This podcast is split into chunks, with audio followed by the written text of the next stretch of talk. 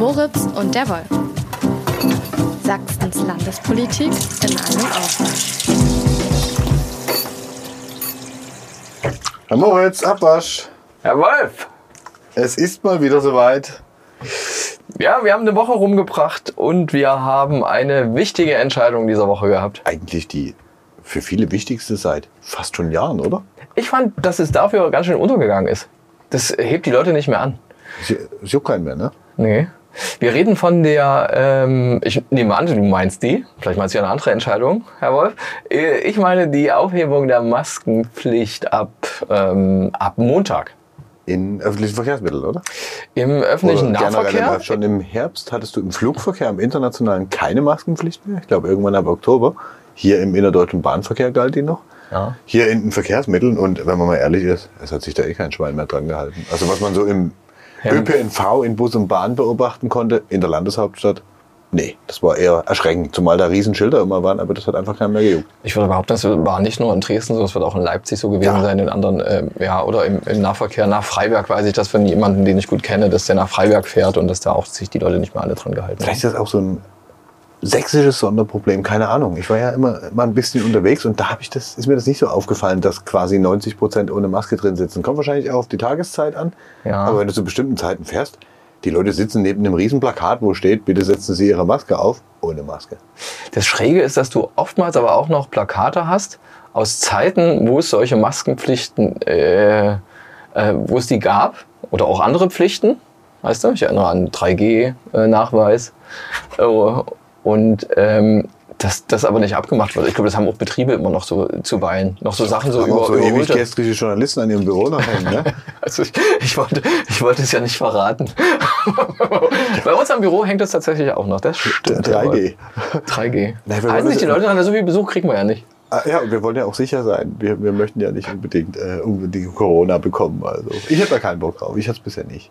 Ähm, ja, ich sage jetzt nichts dazu, weil das äh, geht unter die persönlichen. äh, Ja, das stimmt, das ja. stimmt. Äh, aber äh, unabhängig davon, man muss, äh, ja, es haben sich die Leute sowieso nicht mehr dran gehalten. Ich glaube, äh, mich noch zu erinnern, dass Leute sagen, wenn sie von ihrem Auslandsaufenthalt Aufenthalt zurückkamen, Spanien, Portugal oder so, dass sie da sehr begeistert waren, dass die Leute sich immer dran gehalten hatten. Wenn es dann in Deutschland nicht so sei, weiß ich nicht. Ich weiß auch nicht, ob es in Sachsen so anders ist als in anderen Ländern. Sachsen ist nicht das einzige Land, was es macht, hat aber tatsächlich auch eine der niedrigsten Inzidenzwerte. Äh, Und es ist ab Montag, ab Montag der 16., glaube ich. Ist Montag der 16.? Montag 16. ist der Januar? 16., ja. Ab Montag, 16. Januar, 0 Uhr, muss keine ähm, äh, Maske getragen werden. Kann aber noch, Achtung, ganz wichtig, war das der Sozialministerin äh, Petra Köpping zu sagen, eine dringende Empfehlung, äh, die gibt's noch. Ja, könnte mir jetzt ja auch keiner verbieten, weiterhin eine Maske im Bus aufzusetzen. Ja, und das wird's auch geben, nach meiner Überzeugung. Wobei, irgendwann kommen die einem vielleicht dann mit Vermummungsverbot oder sowas. Äh, Das, das, das, das ist interessant, kommt wahrscheinlich auch auf die Gelegenheiten an. Also bei Demonstrationen, wenn du Leute mit Masken siehst, ist es dann wahrscheinlich kein äh, Schutz mehr. Ich kann mir auch so ein paar Leute Virus. vorstellen, falls ich denen in der Bahn begegne, dass die mich bestimmt anpöbeln wegen Vermummung, weil die einfach per se schon immer gegen die Masken waren. Also das äh, Mal sehen, mal sehen. Mal sehen, das weiß ich nicht. Spannend ist ja, eigentlich, ne, wenn man jetzt, jetzt wird das, diese Maskengeschichte aufgehoben. Und es geht natürlich um Corona, betont ja die Gesundheitsministerin auch. Corona-Schutzmaßnahmen gehen halt nur gegen Corona, aber wir haben ja so eine Riesenwelle an anderen Atemwegserkrankungen. Vielleicht wäre die gar nicht so dick ausgefallen, wenn die Leute mehr Masken tragen würden in der Öffentlichkeit. Das ist eine These, aber die andere These ist ja, vielleicht wäre dir auch nie so dick aufgefallen, wenn die Leute weniger Masken jetzt getragen Das haben. ist- Weil, erinnere dich an China. Ja, Äh, klar. Null. Äh, die machen äh, auf, keinen Kontakt dazu und auf einmal geht es da richtig los, ja. Ja, genau. Und weil das alles auf einmal kommt. Das hat tatsächlich die Gesundheitsministerin auch gesagt. Hat auch gesagt, dass man da guckt. So hat sie begründet, warum die Isolationspflicht, also das, was die, die Regeln beibehalten werden, beibehalten bleiben, warum man tatsächlich nur die Maskenpflicht aufhebt. Und Sachsen ist, das wollte ich noch sagen, tatsächlich nicht das einzige Bundesland. Es wäre also der Gesundheitsministerin, ich nehme an, auch den anderen ähm, Kabinettsmitgliedern äh, irgendwie äh, äh, mehr Recht gewesen, wenn es im Einklang mit allen anderen Bundesländern so passiert wäre. So hast du komische Regeln. Du hast manche Länder, Bundesländer, die es auch so haben. Manche haben es angekündigt, aber es ist später. Manche haben es noch nicht angekündigt. In Bayern und ähm, Schleswig-Holstein, ich glaube auch in Sachsen-Anhalt ist das schon so. Ähm, ja, also das ist ähm, ne, ein, ein komisches ähm, äh, Länderwirrwarr. Du kannst es Das klingt begründen. irgendwie, kommt einem doch bekannt vor. Also, das war auch während Ähm, Corona ja. nicht anders. Da gab es auch ganz unterschiedliche Regelungen. Ich denke da an so Demonstrationsverbote und damit verbundene Bußgelder. Ja, ja. Ganz das, spannend. das war, war damals schon so. Und das war, ja, da, da hast du recht. Die Sachsen also, haben, glaube ich, nur ein paar hundert Euro haben wollen, wenn ich mich recht entsinne, und die Bayern mehrere tausend. Mhm. Weswegen da womöglich weniger dann so Demos ständig waren. Das ist ganz interessant. Aber Oh, da bin ich überfragt. Ich hab, das habe ich verdrängt tatsächlich. der Das- Mhm. föderale Bundesländer Flickenteppich, jeder kocht halt sein eigenes Da Süppchen. ist dann die Verfolgung, glaube ich, dann auch das Entscheidende, mit das Entscheidende, ja, wie das so verfolgt war und sowas. Aber davon redet man ja irgendwie gar nicht mehr und ähm, ging es auch immer um die Einre äh, Einschränkung der, äh, der Grundrechte und äh, wie viel äh, davon und sowas. Aber jetzt hast du eben diese Maskenpflicht, die hast du aufgehoben und damit hast du eigentlich kaum noch was. Also du hast noch bestimmte, äh, du hast die noch in Altenpflege, also in Gemeinschaftsunterkünften, in alten Pflegeheimen, in Krankenhäusern, in Arztpraxen, Da, wo viele Menschen auf Ja. relativ engen Raum nah Genau. beieinander sind. Ne? aber zum Beispiel in Schule gar nicht mehr. Ne? Ich bin ja gespannt, wie sich das auf äh, Dauer entwickelt, wenn Corona dann, man sagt ja, es ist endemisch inzwischen, keine Pandemie Das hat, das hat übrigens auch die Gesundheitsministerin gesagt. Wir sind in der Endemie und sie sagte, hey, sie hätte das ja schon Anfang Dezember. Das ist immer dann irgendwie auch der, der, der Wunsch der Politik, sich an die Spitze der Bewegung zu stellen. So kam es mir vor. Du erinnerst dich, wir haben vor einer Woche hier schon gestanden bei unserem Wochenabwasch. Und da hatte das die Gesundheitsministerin schon angekündigt. Und damals, äh, die erste Kabinettssitzung gab es ja erst äh, jetzt am Dienstag. Und sie hat es vorweggenommen. Sie wollte halt nicht Getriebene werden. Das ist irgendwie so sein. Ja, das, ist so ein Ding in der ist Politik. irgendwie glaub ich. nachvollziehbar. Aber wenn du, wenn, Ja. du, wenn, wenn du dich erinnerst, es gibt ja äh, immer mal wieder Dokumentationen auch, oder man war vielleicht schon mal in so einem Land, in Ländern wie Thailand, China, Japan, Singapur, tragen die Leute ja ganz normal Masken. Hm. Also Ja, auch schon das vorher. Siehst, das das siehst du auch hier, wenn du nach Hm. Berlin fährst, wo viele internationale Touristen kommen. Da rannten ganz viele schon vor der Corona-Pandemie damit rum, weil sie vielleicht sich gegen Straßenstaub, Umweltverschmutzung, andere Keime schützen wollen. Vielleicht haben wir eine ähnliche Entwicklung, dass ein paar Ich- ich würde Leute nach der Pandemie Hm? sagen, ich habe das Gefühl, das schützt mich vor Dingen außerhalb. Ich, ich, Und ich, ich schütze vielleicht andere vor meiner Ja. Nase, keine Ahnung. Ich würde, würde behaupten, das ist vor allem im asiatischen, aus dem asiatischen Raum, Mhm. waren das Leute. Korea ist auch Und Beispiel. äh, ja, auch aus in Japan Also oder so. Ne? Südkorea. Ja, genau. Und das ist das Interessante schon gewesen, als es angefangen hat mit der Maske, wie viel davon eigentlich übrig bleibt. Wa? Also manche sind halt davon ausgegangen, oh, die bleibt jetzt äh, immer oder sowas. Und zwar jetzt mal vielleicht nicht als Pflicht, sondern so als Eigenvorsorge, was ja jedem freisteht. Ja, Äh, die, die ich Frage ist, glaube, das hat bei denen bisschen, ja. zum Teil nur, aber sicher leider. auch, äh, also da sind Umweltaspekte sicher auch eine, äh, haben da eine Rolle gespielt, Mhm. aber ich glaube auch, die hatten wegen der Vogelgrippe, waren die schon länger etwas vorsichtiger, die da hinten ja schon vor ein paar Jahren ordentlich gewütet hat. Ja, das ist spannend. Ich bin sehr gespannt, wie es weitergeht und ich freue mich auf die ersten Polizeipressemitteilungen, in denen steht, dass jemand äh, in der Bahn angepöbelt wurde oder verkloppt wurde, weil er eine Maske trug. Du freust dich also auf Kriminalitätsmeldungen. Wir könnten eine Wette machen, ob sowas passiert. Äh, Also weil, ah, du meinst Leute, die sind Opfer, die Leute, die eine Maske tragen, Mhm. meinst du? Weil das, das konntest du ja schon jetzt während der Pandemie beobachten, dass es da immer wieder Sachen Warum gab. sollten sich aber Leute daran stören, dass andere Leute, weil sie finden das nicht hübsch oder wie? Äh, Auf schönsten Sächsisch bin ich im Supermarkt angepöbelt worden. Mache die scheiß Maske runter. Und da waren wir noch in einer Art Lockdown. Ne? War das Also eine Polizeimeldung? War das eine Polizeimeldung? Nee, das war keine Polizeimeldung. Aber ich könnte mir vorstellen, dass einige Menschen solche Erfahrungen gemacht haben, dass sie Ja. Angegriffen wurden und wenn es nur verbal war, weil sie Ja. eine Maske getragen haben und sich eben an Regeln gehalten haben. Aber es, es könnte übrigens auch Momente geben, wo genau dieses Verbergen des eigenen, was ich, des Gesichtes vielleicht nicht, wenn man, weil das ja bekannt ist, wenn man, ähm, äh, wenn man zum Beispiel Schüler ist in der Schule oder sowas, aber dass man irgendwie auch aus einer gewissen anderen Haltung, die jetzt weniger was mit Pandemie äh, zu tun hat oder Endemie oder äh, Vermeidung von ähm, Infektion, dass man die Maske aufhält, sondern dass man da quasi vielleicht auch so einfach irgendwas anzeigen will. Das kann ich mir auch vorstellen. Das könnte sein. Und ich fand das mit der Maskenpflicht persönlich, auch wenn ich jetzt wahrscheinlich damit einen Shitstorm ernte, nie schlecht, weil du hast von ganz vielen Menschen nur noch die Augen gesehen und damit vielleicht auch mehr gute Laune wahrgenommen als vorher. Das ist schräg. Also ich fand das schon, also ich freue mich schon mehr, wenn ich Leute ohne Maske sehe. Das muss ich dir sagen. Also jetzt so rein, rein äh, vom Dings, weil man ja deren Gesichtsausdruck sieht. Das ist immer schon immer was anderes. Das Wenn- stimmt, wenn man aber viel auf einschlägigen Demonstrationen unterwegs ist, fühlt man sich selber, kann ich von mir sagen, sehr wohl hinter so einer Maske, weil man eben nicht gleich erkannt wird und irgendwie angesprochen wird. Und es ist auch nicht schlecht, wenn man nicht alle so sehen muss. Ne? Du bist also auf einschlägigen Demonstrationen unterwegs. Gelegentlich. Ja, aber, aber so vieles andere fällt mir jetzt nicht ein. Äh, wo jetzt das mit der Maske so, so irgendwie so. Apropos einschlägige Demonstrationen. Ja, ich Der habe heiße Herbst ist ja ausgeblieben. ich hab auch bei ähm, Corona-Protesten, also bei Corona und den Protesten schon an äh, diejenigen gedacht, über die wir jetzt auf alle Fälle auch nochmal reden müssten, weil wir beide zusammen, von, waren ein paar Tage her schon, kann man ja mal äh, zugeben, ähm, zusammen haben wir den ähm, Chef, der, den Leiter der Landeszentrale für politische Bildung, Roland Löffler, äh, interviewt und stand auch bei uns in der freien Presse jetzt diese Woche. Äh, und er hat ja so einiges, einiges ähm, gesagt. War ein sehr langes Interview. Ja, das war, das, das war spannend. Und dass wir es uns aufgehoben haben als Highlight fürs neue Jahr, ist ja. angesichts des Inhalts auch cool, weil der äh, macht ja schon sehr breit die Gedanken auf, woran so bestimmte Verhältnisse in Sachsen liegen. Er kommt nicht aus Sachsen, aber ist schon eine Weile her äh, da. Ich glaube, seit September 2017. Was fandst du denn am, am spannendsten oder äh, fällt dir das ein? Ich fand gut, wie er mal analysiert hat, ähm, woher so bestimmte Stimmungen kommen, warum die mhm. Demonstrationen in Sachsen so ausgeprägt sind, weil du hattest ja phasenweise hunderte Demonstrationen ne, in jedem kleinen Kaff während Corona.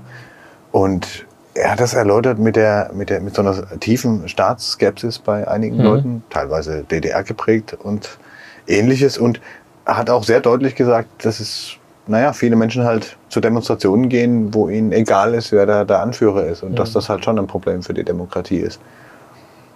Und er hat ja auch bestätigt, das, was der Sachsen-Monitor, also die alle zwei Jahre, glaube ich, stattfindende Umfrage zur Zufriedenheit der Sachsen im vergangenen Jahr ergeben hat, mhm. dass eine ziemlich hohe Zahl von Menschen ähm, sagt oder eine Aussage zustimmt, die da heißt, ähm, in diesen Zeiten braucht es eine starke Hand, ähm, übersetzt einen starken Führer sozusagen. Und das haben mhm. zwei Drittel der Menschen gesagt. Jetzt, und äh, mhm. also was ich besonders besorgniserregend fand an der Stelle war, dass äh, in der Gruppe der 18 bis 29-Jährigen mhm. das auch fast ein Drittel war. Mhm.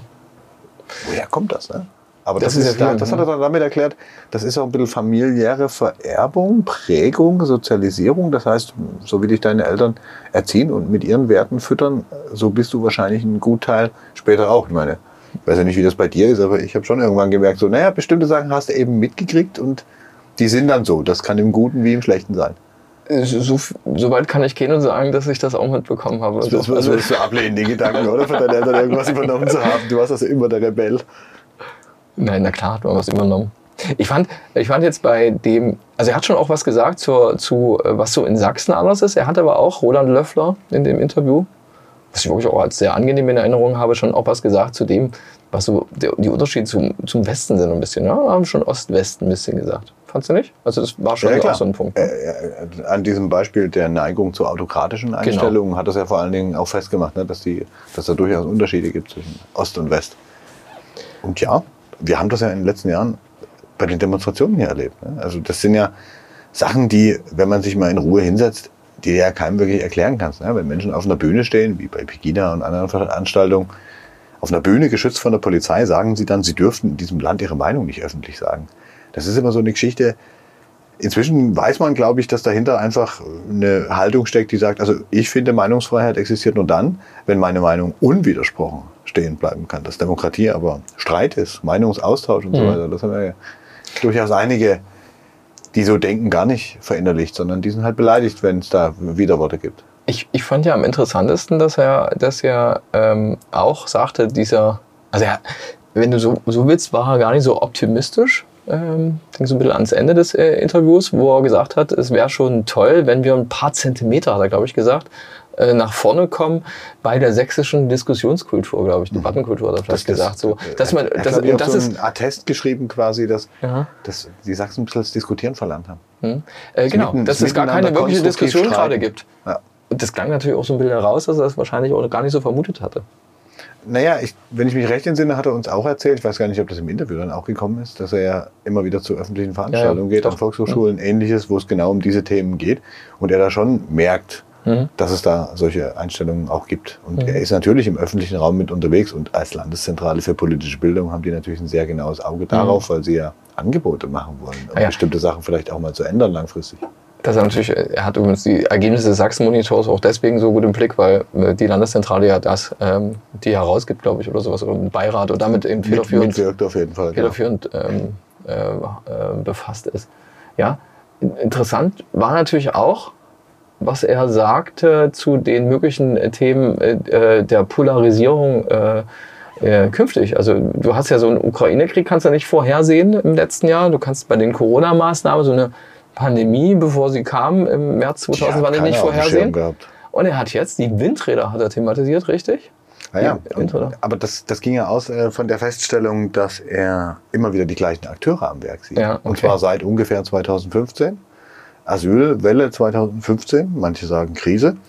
Das war das Entstehen von Pegida, der Zeitraum mhm. ungefähr, und anderen auch rechten Bewegungen, die dann Land auf Land ab äh, demonstriert haben und ähnliches. Und da sieht er eine große Personenkontinuität. Eigentlich schon, ich glaube, 14 mhm. oder 13 waren diese Lichtelläufe in Schneeberg organisiert mhm. von einem NPD, mhm. von einem bekannten NPD-Mann, der heute beim Freien Sachsen ist, zusammen mit Martin Kohlmann, dem rechtsextremistischen mhm. Rechtsanwalt aus Chemnitz. Und ja, die haben sich dann versucht, der Corona-Proteste zu bemächtigen. Die haben auch mit Pegida, habe ich hier live erlebt in Dresden, versucht anzubandeln offensiv.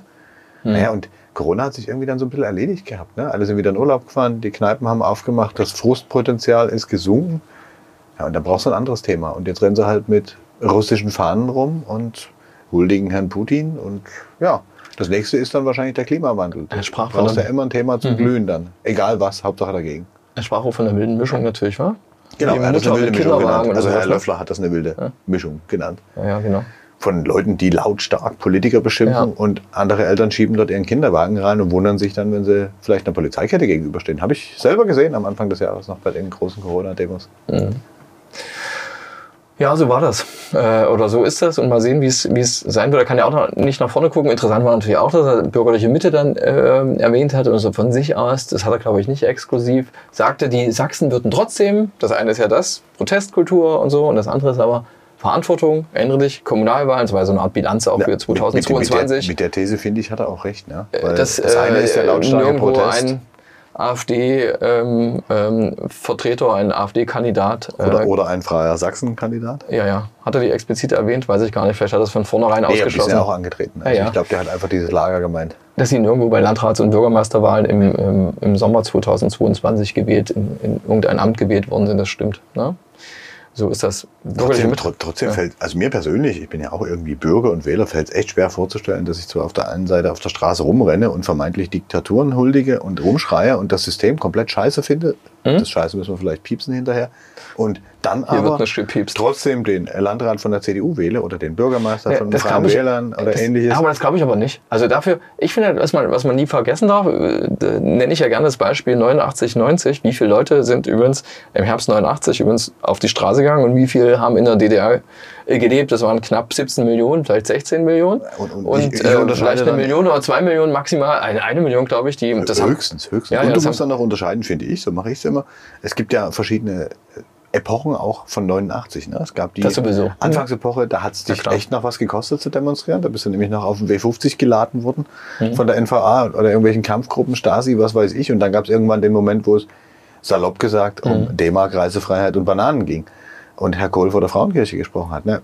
Und alle nehmen aber für sich natürlich in Anspruch, sie seien 1989 auf der Straße ja, gewesen. Ich, ich bin ja deswegen drauf gekommen, weil es darum ging, dass diejenigen, die demonstrieren, die du siehst auf diesen Demonstrationen in Freiberg oder sonst wo, ja, bei den Corona-Protesten, bei denen, wo diese wilde Mischung ist, wo du irgendwelche Kanada-Fahren hat er erwähnt, Kanada-Trucker. Ja, wegen dieser Trucker-Blockade ja, damals ja, in Ottawa. Ja, in dass die, dass die dann nicht irgendwie Amtsinhaber wieder wählen, das glaube ich gerne, ja, aber das ist eben nicht die Mehrheit der Leute. Ne? Weißt du? Das, das, das will ich einfach mehr. Weil, weil du das also als Widerspruch jetzt so äh, rausgestellt hast, dass du das nicht vorstellen kannst. Ich kann mir das auch nicht vorstellen, aber ich glaube, äh, rein äh, äh, rechnerisch muss das auch nicht der Fall sein. Die haben halt, also es ist ja, ist ja nicht so, dass jetzt ähm, dass da gar keine Stimmenanteile für Kandidaten sind, die ein bisschen radikaler sind. Ja? Das, das stimmt. Ich glaube, man müsste sich dazu, was für heute viel zu weit führt, mal die äh, Wahlergebnisse der vergangenen Jahre anschauen wie viele da zum Beispiel Woche. Da, äh, jede Woche für, für, jeden kleinen, für jedes Wahllokal, oder?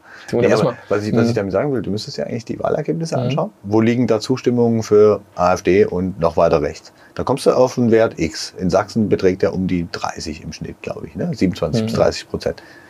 Und so viele Stimmen haben dann die AfD-Kandidaten aber nicht bekommen, weswegen die These dann doch zu stimmen scheint. Ja, weil es schon auch ein paar gibt, die gar nicht zu Wahlen gehen. Also, dass die AfD ähm, besonders viel bei, bei den Leuten, bei dem Anteil der Leute ähm, ähm, besonders viele Stimmen äh, geholt hat, zumindest in dieser ersten Welle, die eben nie zur Wahl gegangen sind. Das ist, glaube ich, eine, eine relativ valide These.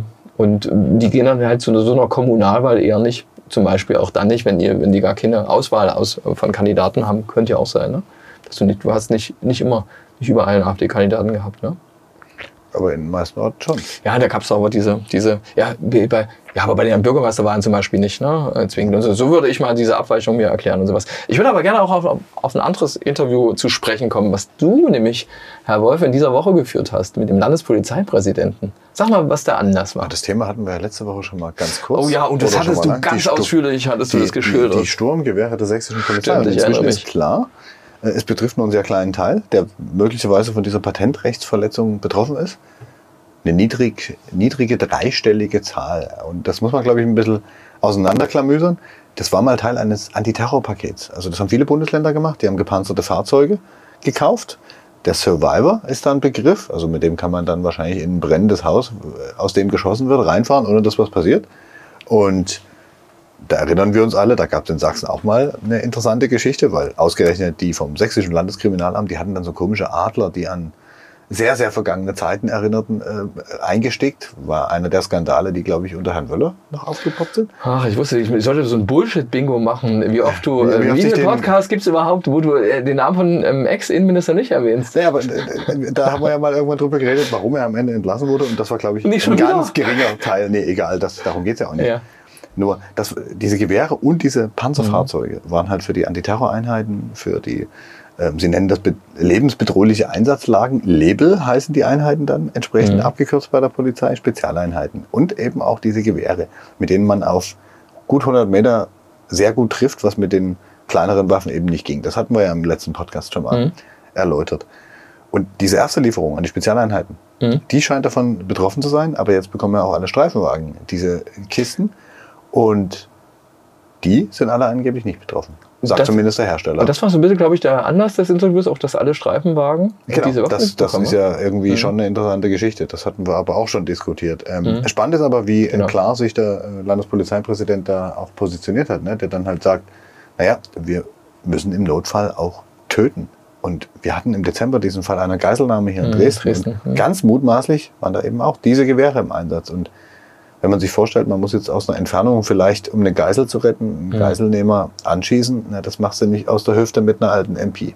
Ja. Also insofern irgendwie nachvollziehbar. Aber er hat eine ganze Reihe von Begründungen auch gebracht. Er hat über Bataclan, diesen Konzertsaal in Paris gesprochen, mit ja, dem Terroranschlag. Und eigentlich kommen all diese Erfahrungen, das hat er auch gesagt, aus dem Amoklauf am Erfurter Gutenberg-Gymnasium, der inzwischen schon 20 Jahre zurückliegt. Ne? Da gab es eine ganze Reihe von Schulamokläufen, auch in den USA. Und da brauchst du eben auch Waffen, mit denen du so jemanden auf eine gewisse Entfernung auch stoppen kannst. Mhm. Also das ist schon eine interessante Geschichte gewesen, ja. Und jetzt wird man sich halt einigen mit dem Hersteller. Eins ist klar geblieben, wie vorher.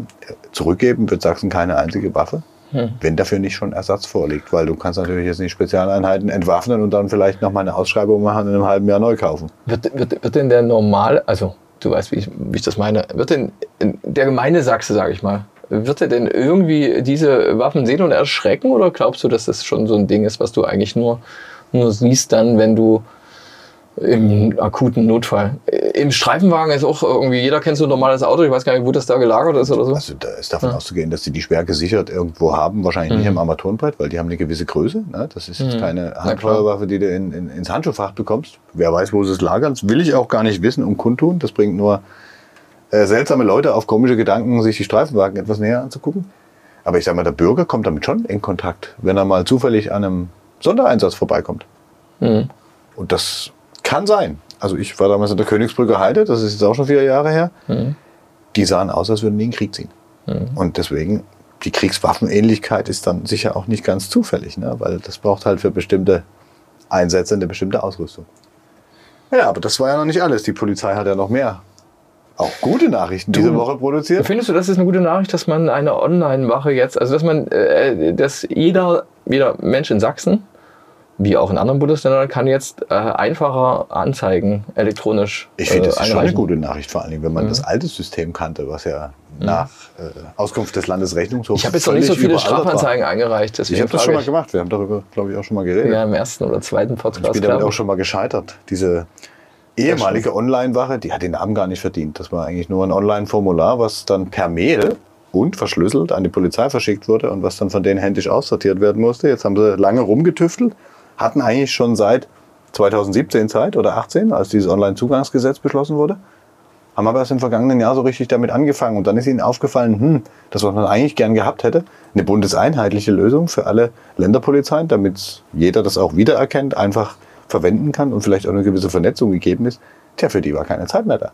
Mhm. Weil laut Gesetz ja Anfang 23 das alles implementieren sein sollte. Oder zu Ende 2022, so war es mal im Gesetz gestanden. Und jetzt haben wir eine Online-Wache, die sich durchaus sehen lassen kann.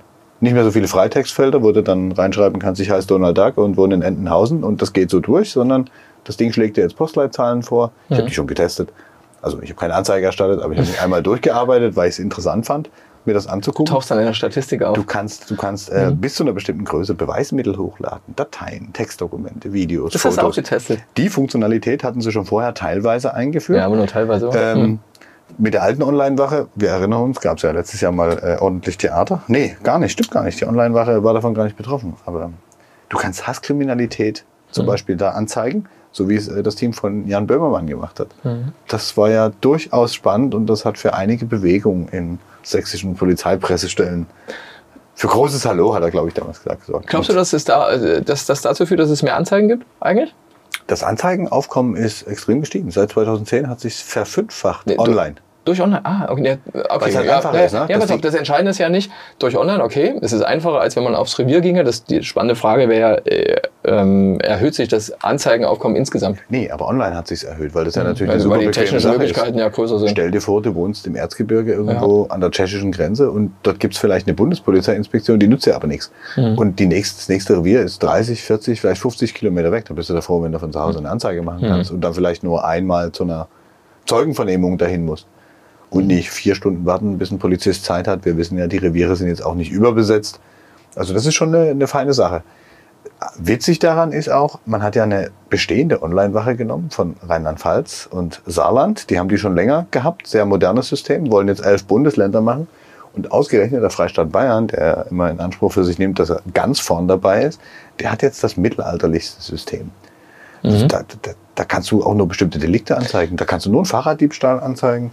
Ähm, du kannst anzeigen, wenn du bei einer Online-Auktion betrogen wurdest oder wenn dir aus dem Auto was geklaut wurde oder eine Beule reingetreten wurde. Aber du könntest jetzt nicht wie in Sachsen im Grunde jede Straftat anzeigen.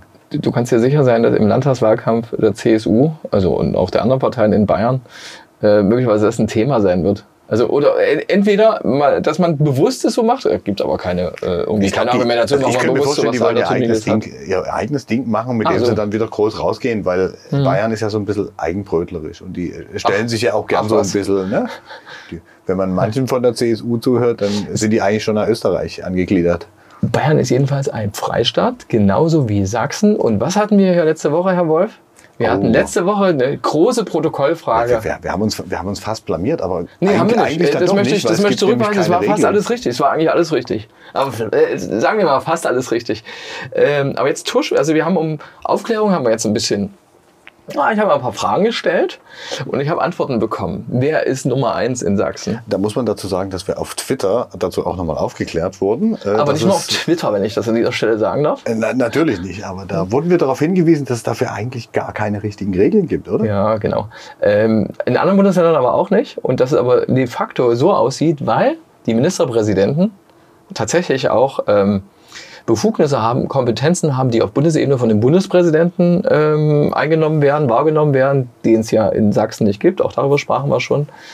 Äh, dazu gehört das Gnadenrecht oder die Repräsentation nach außen. Ist der Ministerpräsident eines Bundeslandes die Nummer eins, so ist es in Sachsen. Und der Landtagspräsident ist nur die Nummer zwei. So kann man das ungefähr sagen. Ne? Und im Bund, wie war es da? Im Bund ist es so, jetzt du mich wieder, oh, da kriegen wir wieder, oh, jetzt, jetzt äh, links da. Wieder Aber die Nummer, die, äh, der Bundesratspräsident ist nicht die Nummer zwei. Ich glaube, das ist erst die Nummer vier. Aber ich habe, glaube ich, zu Recht behauptet, dass der den Bundespräsidenten vertritt. Oder? Ja, aber da kommt der Bundestagspräsident, gibt's, dann gibt es die Bundeskanzlerin oder, oder den Bundeskanzler. Oh, du bist aber lange In was für Zeiten lebe ich. Ja, ja, genau. Ähm, ja, aber lassen wir nicht im Bund bleiben, lassen wir lieber in Sachsen bleiben, beim Landtagspräsidenten. Wer ist das? Matthias Rösler. Und der hat ja aus dem Urlaub. Was für was ein ganz, Übergang. Was ganz Lustiges auf Instagram. Erstmal interessant, dass er den Neujahrsempfang letzte Woche macht und dass er jetzt im Urlaub ist. Aber kann er natürlich machen wahrscheinlich. Vielleicht, Im Erzgebirge ist er im Urlaub. Vielleicht hat er Weihnachten durchgearbeitet. Man braucht ja irgendwann mal eine Pause. Ne? Und dann hat er, dann hat er ein Bild offensichtlich auf Instagram getwittert ja. und hat sich gefreut, dass er Urlaub im Erzgebirge macht, ohne Schnee, Ausrufezeichen.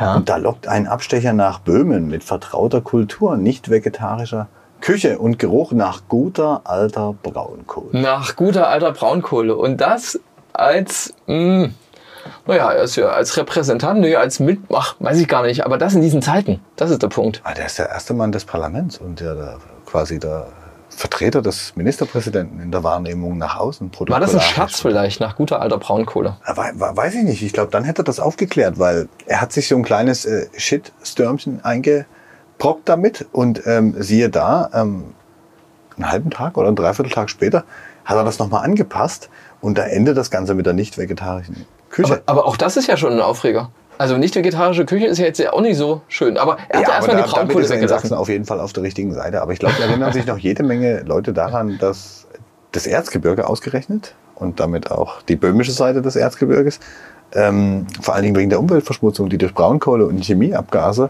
äh, entstanden ist, praktisch keine gesunden Bäume mehr hat oder nur sehr wenige. Ne? Wenn man sich den Waldzustandsbericht, der ganz früher mal nicht so euphemistisch Waldschadensbericht hieß, Ja, ich weiß das auch noch. Hm. das war immer ein lustiges Thema. Ähm, da sind ja fast alle Bäume irgendwie geschädigt oder jeder zweite oder so. Und im Erzgebirge sieht man es an den Kämmen, das sieht man auch im Harz ne? Diese, und in der sächsischen Schweiz. Diese Bäume, die einfach abgestorben sind. Ein Teil Borkenkäfer, aber die Umweltverschmutzung, der saure Regen, darüber redet heute gar keiner mehr, hat das ja maßgeblich mitbefeuert. Und es war halt vor allen Dingen die Braunkohle in dem Fall. Richtig dreckig. Ne? Hier riecht es quasi wie in der DDR. Der Geruch nach guter alter Braunkohle. So wie es in der ganzen DDR gerochen hat. Das ist schon ein bisschen komisch, oder? Für einen Landtagspräsidenten? In Zeiten des Klimawandels, wo man die Braunkohle zumachen will. Vielleicht Naja, auch es noch ein bisschen besetzt theoretisch. Es besetzt thematisch ein Feld, das muss man sagen, diesen Instagram-Account betreibt er nicht als Landtagspräsident, sondern als Matthias Rösler. Da kann er Aber natürlich die theoretisch Diskussion alles hat- machen. Die, ja, die Diskussion hatten Ja, wir schon die mal. hat man letzte Woche aber nicht bei Matthias Rösler. Die Ja, hat man, aber glaube ich, bei, bei bei, äh, Kretschmer. Bei ja? ihm gilt aber das Gleiche. Ja? Der kann Das- ja sagen, ich sage das als Bürger Rösler, aber Ja. jeder wird sagen, oh, das ist ja der Landtagspräsident. Ja, ja. Wir kriegen Besuch übrigens von einer guten Seele des, äh, ähm, des Büros. Machen Sie da ruhig in den Räumen. Ne? Gehen Sie da ruhig rein. Ähm, das klären wir jetzt noch nicht auf. Oh. Nicht an dieser Stelle. Nee, würde das, ich sagen. Das, das, das, das, machen wir mal an einem anderen Punkt. Ne? Nee, aber da hat er, da hat er auf jeden Fall sich, glaube ich, eine kleine äh, Tretmine eingefangen mit diesem, mit diesem Spruch. Und ich bin mir sicher, das wird im Parlament auch nochmal von den Koalitionsfraktionen thematisiert werden, oder? Das können wir von, es ist schon, es gibt eine kleine, An nee, ah, das, das, äh, das hätte ich jetzt beinahe verwechselt. Ich weiß nicht, ob das thematisiert wird, wirklich. Maximal im Ältestenrat des Parlaments. Ich weiß nicht, ob das so thematisiert vielleicht wird. sagt aber der wenn du, oder wenn du auf deinem Umwelt- oder privaten Klimapolitiker äh, sagt, ey, sag mal, Ja. das geht ja nicht. Weißt du, dass du den Präsidenten, glaube ich, gar nicht. Ah, du darfst diese, du darfst die Leitung des, ähm, der, der, der Landtagssitzung darfst du, glaube ich, nicht irgendwie angreifen. Das ist es ja nicht. Das ist, ich würde jetzt würde dagegen tippen, also ich würde nicht darauf tippen, dass das irgendwie nochmal ein Thema spielt. Da würde man zu groß äh, fahren. Also du das glaubst, ist halt kein, ein Halbsatz kein, gewesen. kein, kein, kein Mitglied einer der beiden anderen Koalitionsparteien wird sich dazu nochmal äußern und das irgendwie komisch finden? Stichwort Klimaschutz, Sachsen will endlich Ja, auch ich würde, ich würde sagen, dass, ja, wenn es der Regierungschef gewesen wäre, hätte man das äh, geäußert. Darauf bin ich, äh, das meinte ich übrigens gerade lustigerweise, weil der äh, Ministerpräsident Michael Kretschmer sich ja zum Thema AKW geäußert hat. Da können wir in einer nächsten Folge aber vielleicht mal drüber reden. Ähm, und da gibt es schon eine kleine Anfrage von, ähm, ähm, aus, de, aus dem Landtag. Aber beim Landtagspräsidenten hält man sich in der Regel zurück, weil man ja dessen Rolle eher als Moderator begreift. Und wenn er das nicht macht, schüttet man hinter, äh, ohne dass es jemand sieht, den Kopf und sagt, oh Gott, und lässt das aber, also ist wäre meine These. Aber ich kann diese, auch falsch die, liegen. diese, diese Zurückhaltung in der Rolle würde doch auch für ihn selber dann gelten, oder liege ich da falsch? Ja, naja, er hat nach, warum er nach guter alter Braunkohle? Es ist auch total schräg, nach guter alter Braunkohle. Da Das kommt man eigentlich nicht schräg. drauf. Ich- Ich weiß mal, irgendwo in einer Ecke in Dresden, da habe ich so einen einzelnen Braunkohleofen gerochen. Das Mhm. kann man gar nicht irgendwie geil finden, wenn alles danach riecht. Aber bei dir und Riechen ist sowieso alles ganz anders beim Thema vegetarisch, weil? Wir essen kein Fleisch mehr. Also zumindest testweise. Du bist, na, du hast, äh, ich wollte eigentlich nur auf Nein, deinen dienstlichen nur- Termin, einen dienstlichen Termin in Nur- Dresden. Nur, natürlich nur für die Geschichte. Probiert man sowas auch mal. Und ja, Ja, was denn? in Was Dresden denn? hat eine krasse, Ja, das wollte ich krass sagen. deswegen, weil die haben eine Riesenwelle bundesweit auch gleich gemacht. Äh, vegane Fleischerei aufgemacht. Mhm. Und spannend ist die Frage, wie geht's da weiter? Wir haben da, wir haben da schon äh, Kommentare online gesehen, die sind echt krass, wo Leute sagen, ja, ihr könnt euch ja nicht Fleischerei nennen, wenn das kein Fleisch ist, was ihr verkauft. Und da hat dann einer, ich glaube, so auf Facebook kommentiert, naja, jetzt stellen Sie sich mal nicht so blöd an. Ich meine, Sie trinken doch auch keine Scheuermilch, weil da Milch dahinter steht, oder? Also das ist ganz nett und ich bin gespannt, ob die Besuch von der Handwerkskammer bekommen, die ihnen das verbieten, weil es ist ja kein Fleisch. Und wenn sie sich Fleischerei nennen, mh, da gab es ja auch schon so auf EU-Ebene Geschichte, aber da ist es so, die durften ihren Wurstersatz dann weiter entsprechend Okay. benennen. Das können wir aber dann vielleicht beim nächsten Mal. Eine vegane Fleischerei in der Dresdner Neustadt, von der zumindest die freie Presseleser demnächst lesen können. Und ich habe da auch freie Presseleser getroffen, interessanterweise. Das Ding scheint ein ganz schöner Magnet zu sein. Ich freue mich auf deinen Text und würde sagen, bis nächste Woche und bis zum nächsten Wochenabwasch, Herr Wolf. Bis nächste Woche.